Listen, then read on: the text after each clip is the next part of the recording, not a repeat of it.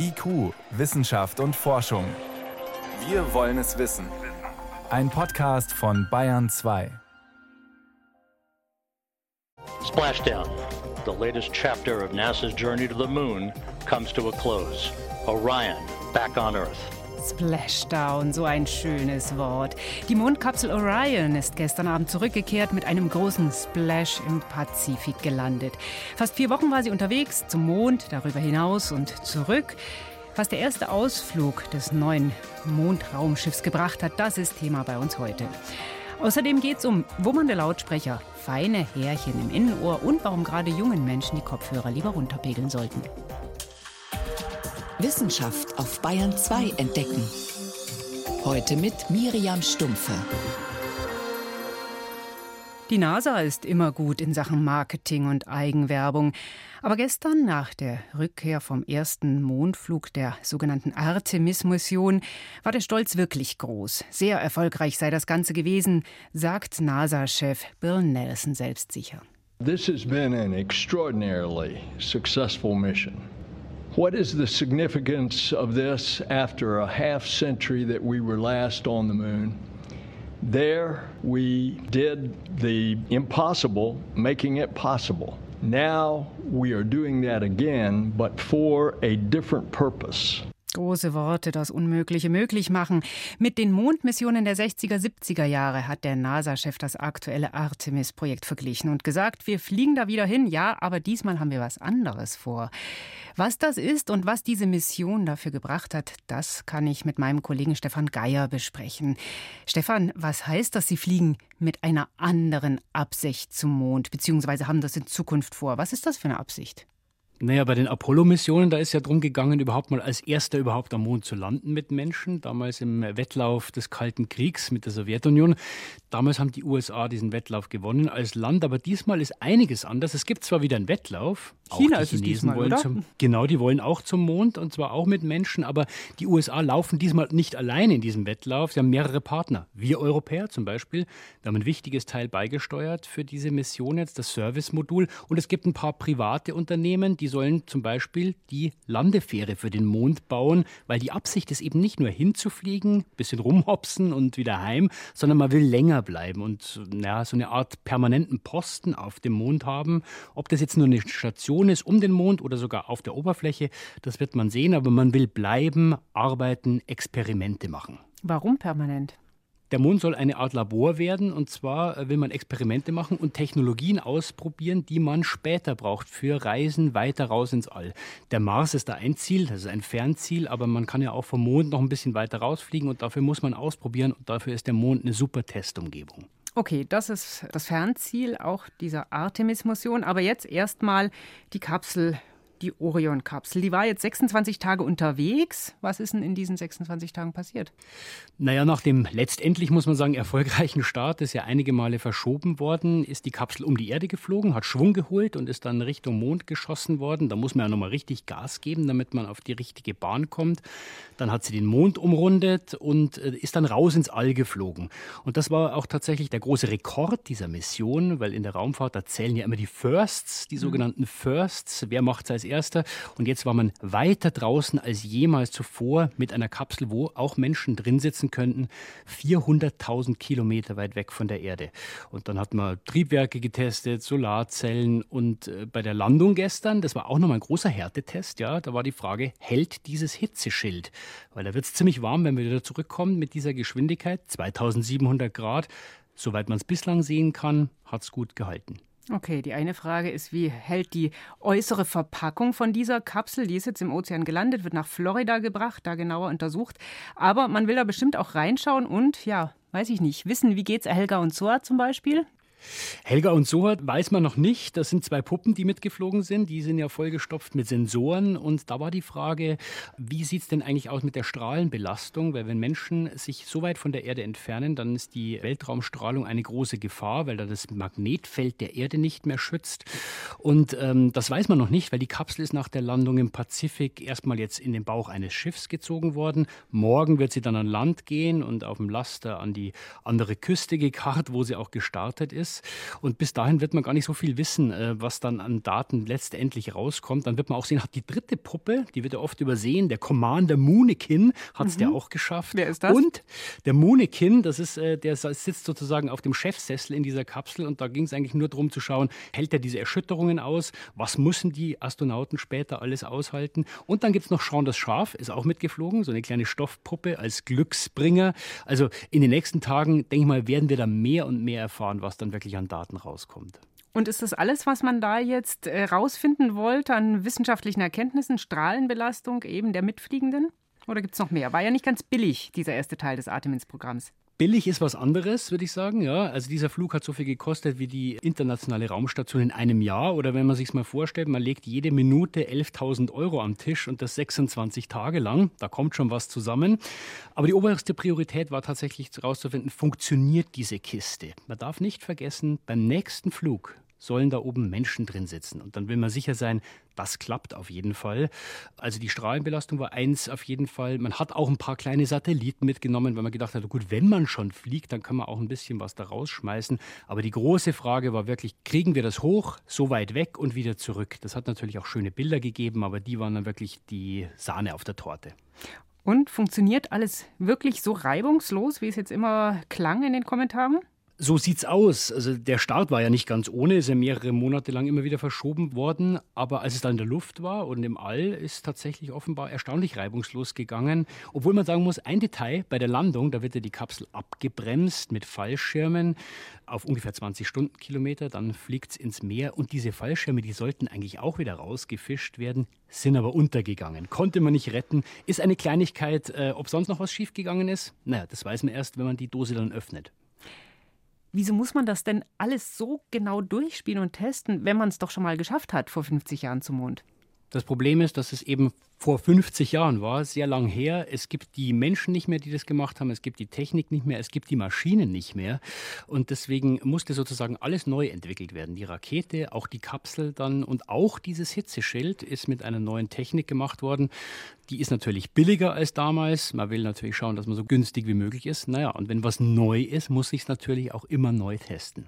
Die Kapsel, die war jetzt unbewandt, beziehungsweise es waren eben nur drei Dummies drin. Heißt das, in Zukunft sind Astronautinnen zum ja, Steuern, Fliegen gar nicht nötig? Ist da alles automatisch? Also wenn man jetzt nur diesen Flug anschaut, ja, aber eben, man darf nicht vergessen, es soll ja nicht dabei bleiben. Man will ja landen auf dem Mond und auch wenn es diese Technik noch nicht gibt, dann werden die Astronauten, Astronautinnen viel zu tun haben, weil man muss ja so eine Mondfähre beladen, abdocken, man muss mit ihr kommunizieren, dann später die auch wieder aufnehmen. Da werden sicher Probleme auftreten. Und der beste Problemlöser ist und bleibt immer noch der Mensch. Das wird dann sicher nicht ganz automatisch ablaufen, aber man hat gesehen, ein großer Teil geht autonom und naja, ist ja auch beruhigend. Und ganz konkret, wie geht es weiter? Wer fliegt wann das erste Mal mit dieser Kapsel wirklich rund um den Mond? Das wird die ganz spannende Frage, wer da wirklich mitfliegen darf. Da hat die NASA gesagt, das soll jetzt im ersten Quartal 2023 bekannt gegeben werden. Ist noch nicht klar. Ich gehe mal davon aus, dass man auf erfahrene Astronauten setzen wird, weil die brauchen ja auch ein Spezialtraining. Naja, und 2024 will man dann den gleichen Flug nochmal machen wie jetzt, aber eben mit Menschen. Und der Plan ist, 2025 zu landen. Das glaubt momentan eigentlich kaum jemand, dass man diesen Plan halten kann. Aber man braucht ja äh, große Ziele, damit was vorwärts geht. Und man kann eigentlich sagen, nach Artemis 1 jetzt ist schon vor Artemis 2. Der erste Flug der Orion-Raumkapsel, mit der die NASA in Zukunft zum Mond fliegen will, der ist geglückt. Nach 26 Tagen im All ist sie wieder auf der Erde gelandet, offenbar wohlbehalten. Vielen Dank, das waren Hintergründe von meinem Kollegen Stefan Geier. Sehr gern.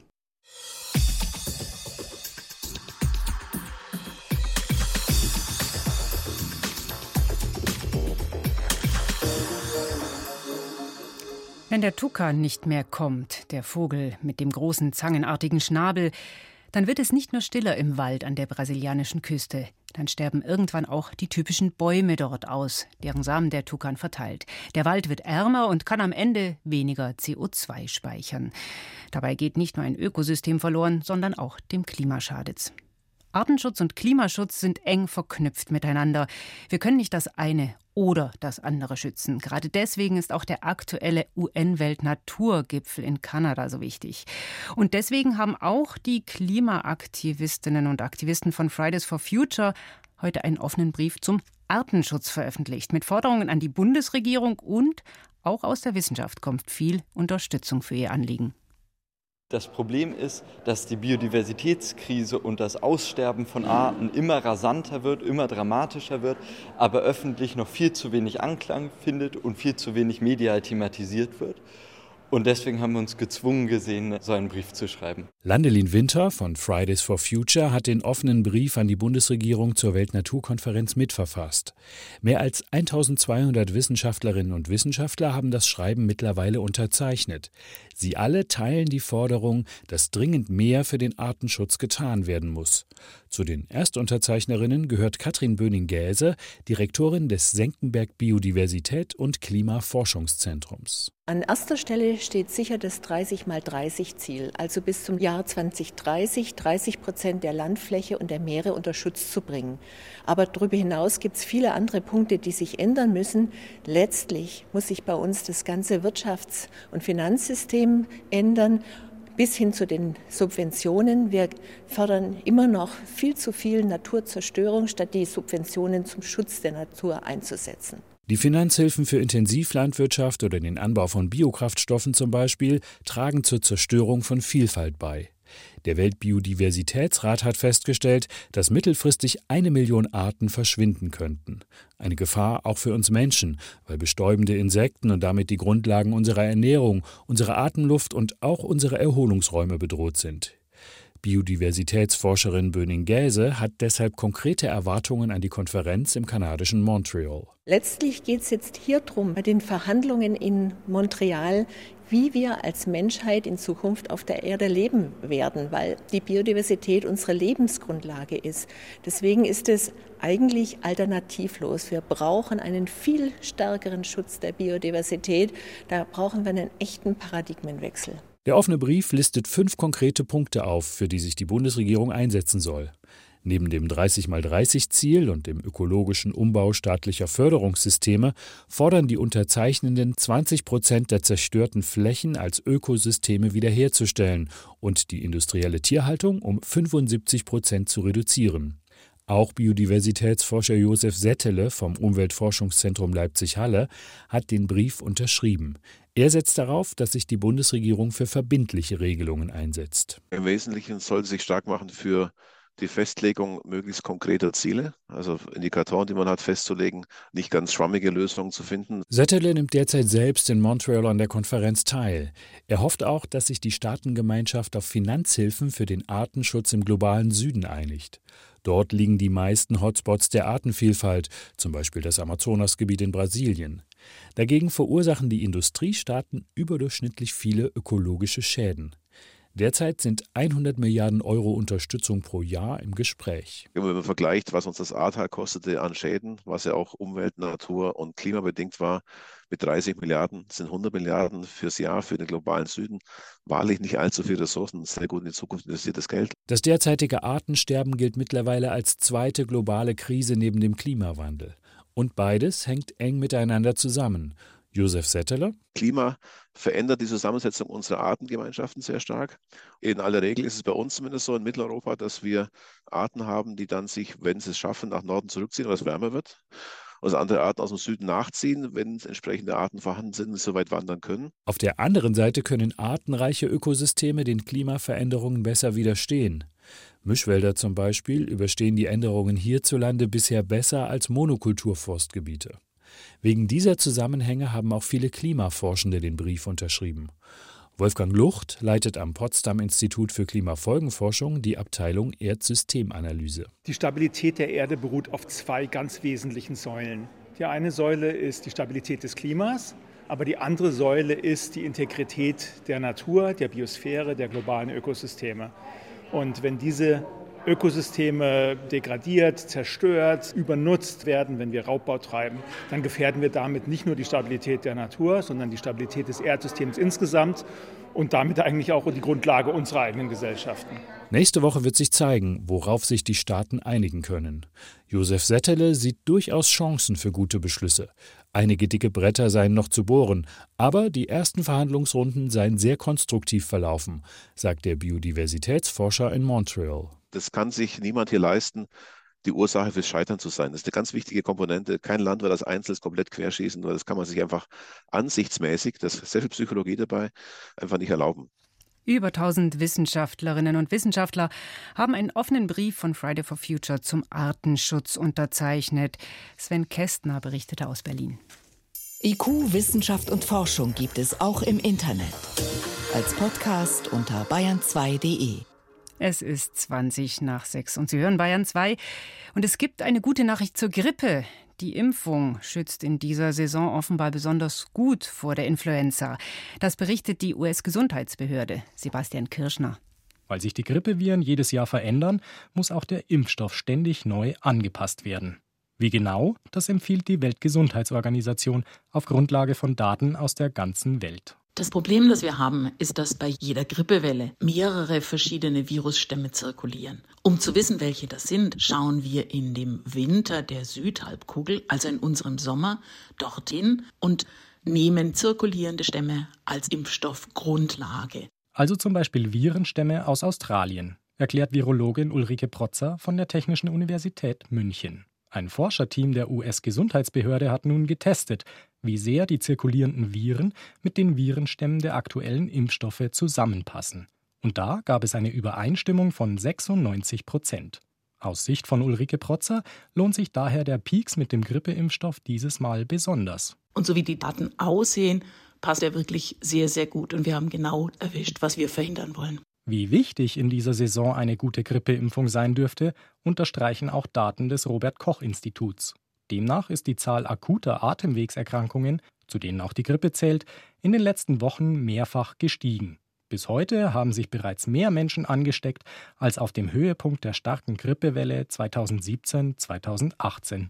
Und für die Grippeimpfung gilt, sie bietet vielen Schutz vor Ansteckung und, falls einen die Influenza doch erwischt, dann ist der Verlauf milder, auch bei denjenigen, die sich jetzt erst impfen lassen.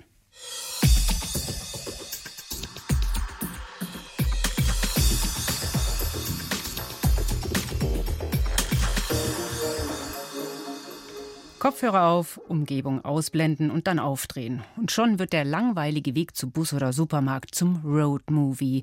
Oder geht genauso mit Stöpsel im Ohr, ganz unauffällig. Der eigene Soundtrack begleitet bei vielen längst den kompletten Alltag, sei es gefüttert mit Podcasts oder Playlists voller Musik. Viele aber hören zu laut, so sagt jetzt eine aktuelle Studie der WHO bei Jugendlichen und jungen Erwachsenen sei mit deutlichem Hörverlust zu rechnen.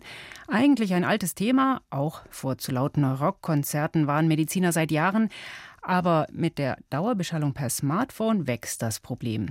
Wo Musikhören gesundheitsschädlich wird, hat Susi Weichselbaumer recherchiert. Es ist ein legendärer Auftritt 1976 in London.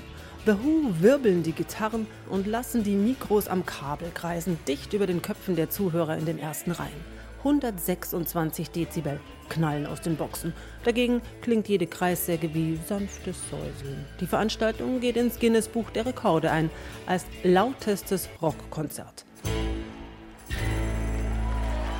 Andere Bands werden das in den 1990er und 2000er Jahren toppen. Da hat das Guinness-Buch allerdings die Kategorie längst eingestellt. Denn zu laut ist nicht lustig. Zu laut ist gefährlich. Ob Rockkonzert, Walkman oder MP3-Player. Uh, Wir haben in unserer Studie herausgefunden, dass etwa ein Viertel der jungen Leute ihre Wiedergabegeräte, Smartphones und so weiter über die Maßen laut aufdreht sagt Loreen Dillard. Die Forscherin an der Medizinischen Universität South Carolina berät die Weltgesundheitsorganisation WHO zum Thema sicheres Hören. 33 internationale Studien hat die Wissenschaftlerin ausgewertet. Wer hört was wie laut? Ihr Fokus lag auf 12- bis 34-Jährigen. Ganz einfach war es nicht, die verschiedensten Ergebnisse auf einen Nenner zu bringen, gibt Dillard zu.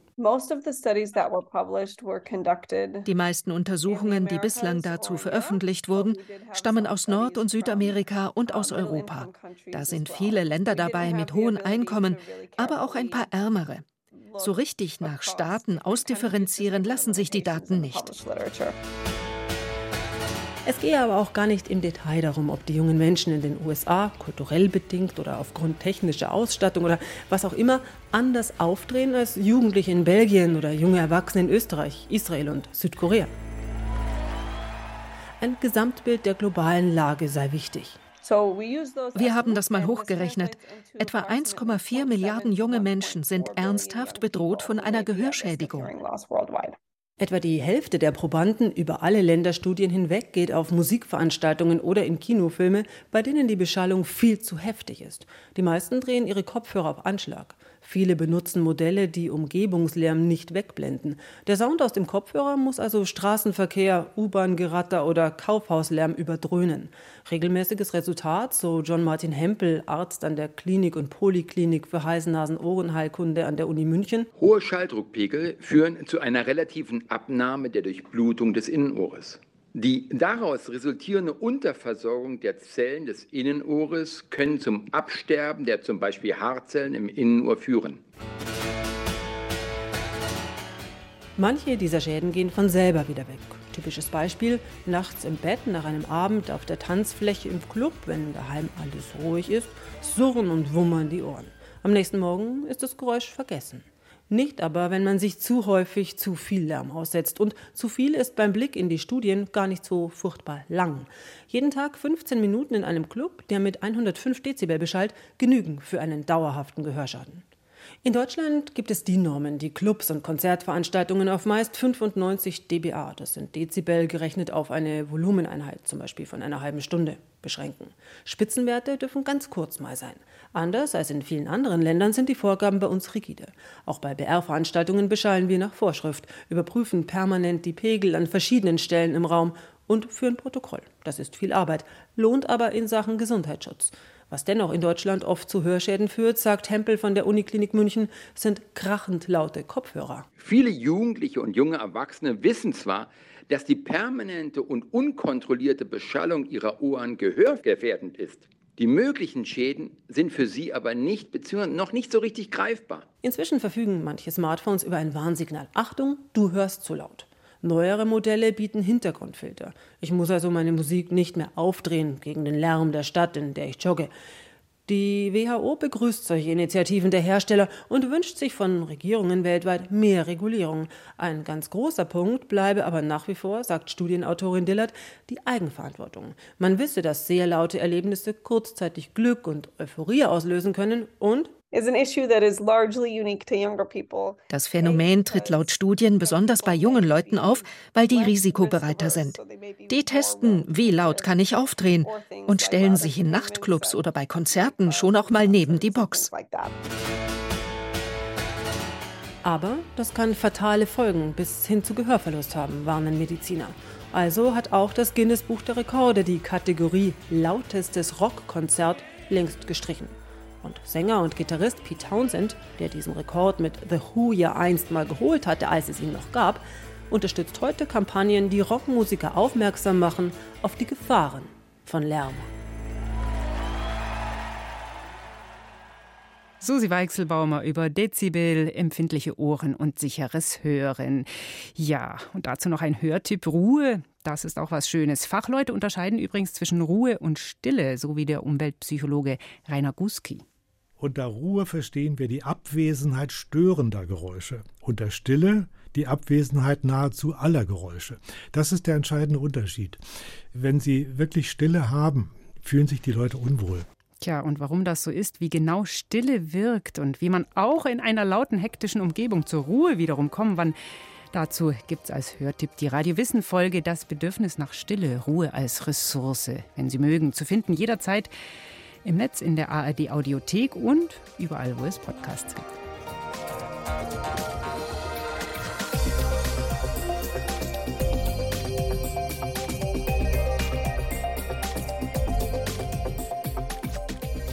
Für heute war es das erstmal bei uns in IQ. Ich bin Miriam Stumpfe.